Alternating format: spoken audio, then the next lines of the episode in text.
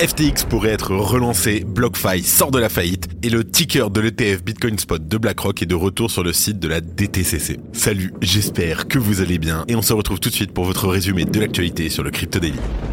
Le Crypto Daily.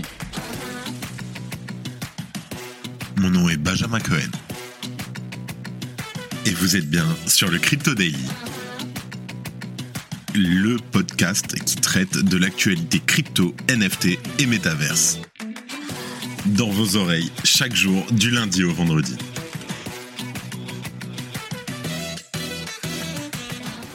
Presque un an après avoir déclaré la faillite, FTX pourrait faire son grand retour. La société devra rendre sa décision à la mi-décembre. On vous explique tout dans quelques minutes. En deuxième news, BlockFi déclare sortie de la faillite et envisage même de récupérer les actifs prétendument dus par FTX et d'autres sociétés. Et en dernière news, après un bref retrait dans la journée d'hier, le ticker IBTC de l'ETF iShare Bitcoin Trust est de retour sur le site de la Depository Trust and Clearing Corporation, la DTCC. Ça a fait peur à tout le marché, mais on en parle dans un instant. Mais avant tout ça, et comme d'habitude, le coin du marché. Here comes the money. Here we go.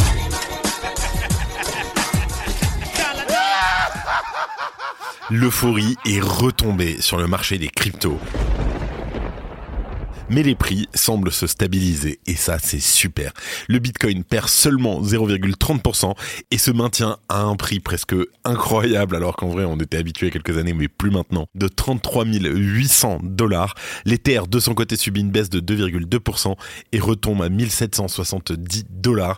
Du côté du BNB on observe une légère baisse de 1,15%. Le XRP lui continue sa dynamique haussière en gagnant 1% sur les dernières 24 heures pour ce qui est du Solana, il a maintenu son prix au-dessus des 30 dollars en perdant seulement moins d'un pour cent. L'ADA et le Dodge, eux, subissent presque aucune volatilité en perdant respectivement 0,15 et 0,32%, tandis que le Tron en dernière position voit son prix chuter de 1,64%. Let's go, on passe aux news la première news où on a tous un avis dessus déjà, c'est FTX qui pourrait être relancé.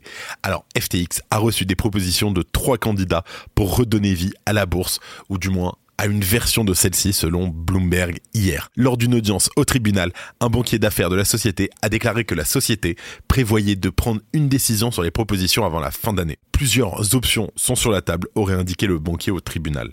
L'exchange pourrait être vendu un partenaire extérieur pourrait être recruté pour l'aider à redémarrer, ou, troisième option, FTX pourrait se relancer d'elle-même. À noter que l'ancien PDG Sam Bankman-Fried est actuellement jugé pour sept chefs d'accusation fédéraux de fraude. Début septembre, un dossier a révélé qu'environ 75 offres ont été évoquées pour FTX 2.0. FTX a annoncé au début du mois d'octobre une proposition de règlement des litiges relatifs aux biens des clients en vertu de laquelle environ 90% des fonds seraient restitués aux clients.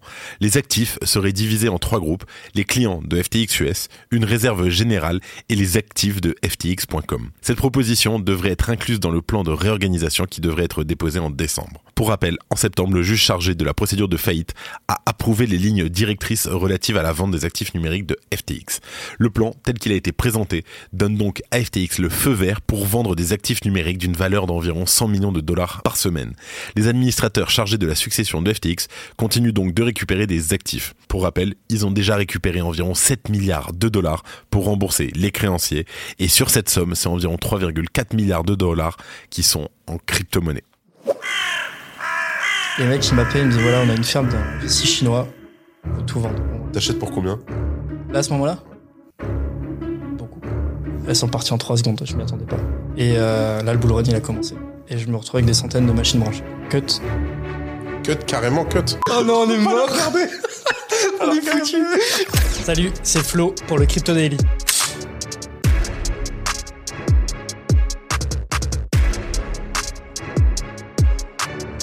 Ça va mon ref? Ça va et toi Ben?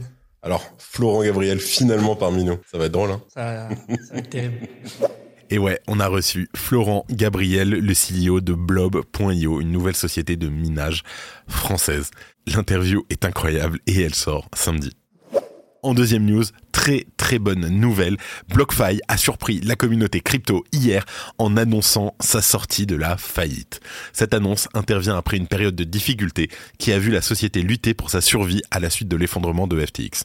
Dès septembre, BlockFi avait déjà fait part de sa volonté de proposer une porte de sortie en vertu du chapitre 11.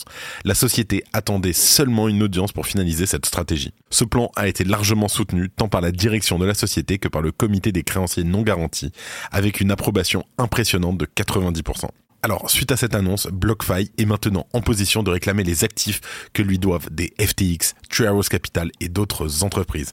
Tout en cherchant bien sûr à récupérer ces actifs, la société a également fait savoir qu'elle continuerait de redistribuer les actifs numériques à ses clients. La société est engagée dans un processus de réconciliation des réclamations pour s'assurer que les demandes des clients sont exactement reflétées, tant en termes de type d'actifs que de montant. BlockFi a également mentionné que la plupart des clients du portefeuille peuvent maintenant retirer leurs actifs et à encourager ces derniers à soumettre leurs demandes de retrait. En outre, des distributions d'actifs sont prévues pour les clients de comptes de prêt et d'intérêt BlockFi. Alors, bien que la première distribution soit attendue pour début 2024, les distributions ultérieures dépendent de nombreux facteurs, en particulier des récupérations effectuées auprès de FTX et de ses affiliés. En tout cas, ça montre qu'après le crash qu'on a vécu l'an dernier, il y a peut-être un avenir radieux derrière tout ça. En dernière news, ça a fait parler beaucoup, beaucoup de monde hier sur Twitter, Insta, LinkedIn, où vous voulez. Le ticker de l'ETF Bitcoin Spot de BlackRock est finalement de retour sur le site de la DTCC. Alors que la nouvelle avait initialement participé au rallye haussier du Bitcoin, le ticker du futur ETF Bitcoin au comptant de BlackRock a été momentanément hier retiré de la liste de la Depository Trust and Clearing Corporation. Pour rappel, il s'agit du tout premier ETF Bitcoin au comptant à faire son apparition sur le site. À noter que la DTCC est un organisme relativement discret mais crucial qui fournit des services de compensation, de règlement, de garde et d'information pour la bourse du Nasdaq. En toute logique, l'ETF iShares de BlackRock devrait y figurer lors de sa probable future approbation. Son ajout a donc naturellement créé un élan d'enthousiasme chez les investisseurs. Et selon de nombreux analystes, cette inscription laissait imaginer que BlackRock s'attendait à ce que son ETF soit prochainement approuvé par la SEC. Mais au moment du retrait du ticker, nombreux sont ceux ayant pensé que BlackRock souhaitait simplement attendre encore un peu. BlackRock de son côté s'est refusé à tout commentaire suite à ce changement soudain et inattendu, ce qui ne participait pas à éclaircir la situation. Bien entendu, certains observateurs ont rapidement crié à la manipulation de marché, indiquant que BlackRock tentait de profiter de la hausse ou de la baisse du cours du Bitcoin. Alors pourtant, même si la nouvelle inscription initiale de l'ETF sur le site de la DTCC avait très probablement participé au mouvement à la hausse, son retrait n'a pas eu l'effet inverse. Peu de temps après l'annonce de ce retrait, le site de la DTCC était quant à lui devenu inaccessible suite à un afflux de connexions trop important. Il est même tombé momentanément en panne, les serveurs n'étant pas en mesure d'accueillir le flux de visiteurs. Alors au final, il s'avère que ce retrait a été de courte durée, le futur véhicule d'investissement ayant rapidement retrouvé sa place dans la liste d'ETF traités par la DTCC. Il semble même que le IBTC, le IBTC, est listé par la DTCC depuis le mois d'août comme rapporté par l'entreprise à Reuters. Néanmoins, elle a aussi précisé que cela était une pratique standard en préparation du lancement d'un nouvel ETF et que cela ne présageait en rien d'une approbation ou non par la SEC. Malheureusement, on va devoir encore patienter BlackRock et la SEC n'ayant pas apporté de précision à Reuters. Mais ne vous inquiétez pas, on vous tient au courant. Et avant de terminer les actualités en bref avec notre partenaire Bean Crypto le candidat pro-crypto Tom Emmer se retire de la course. Alors, Tom Emmer a été nommé candidat républicain à la présidence de la Chambre des représentants pendant une après-midi avant de se retirer face à l'opposition de son parti. À noter que Tom Emmer avait également perçu de l'argent de BlackRock en décembre 2022. Walmart lance un programme d'accubation Web3.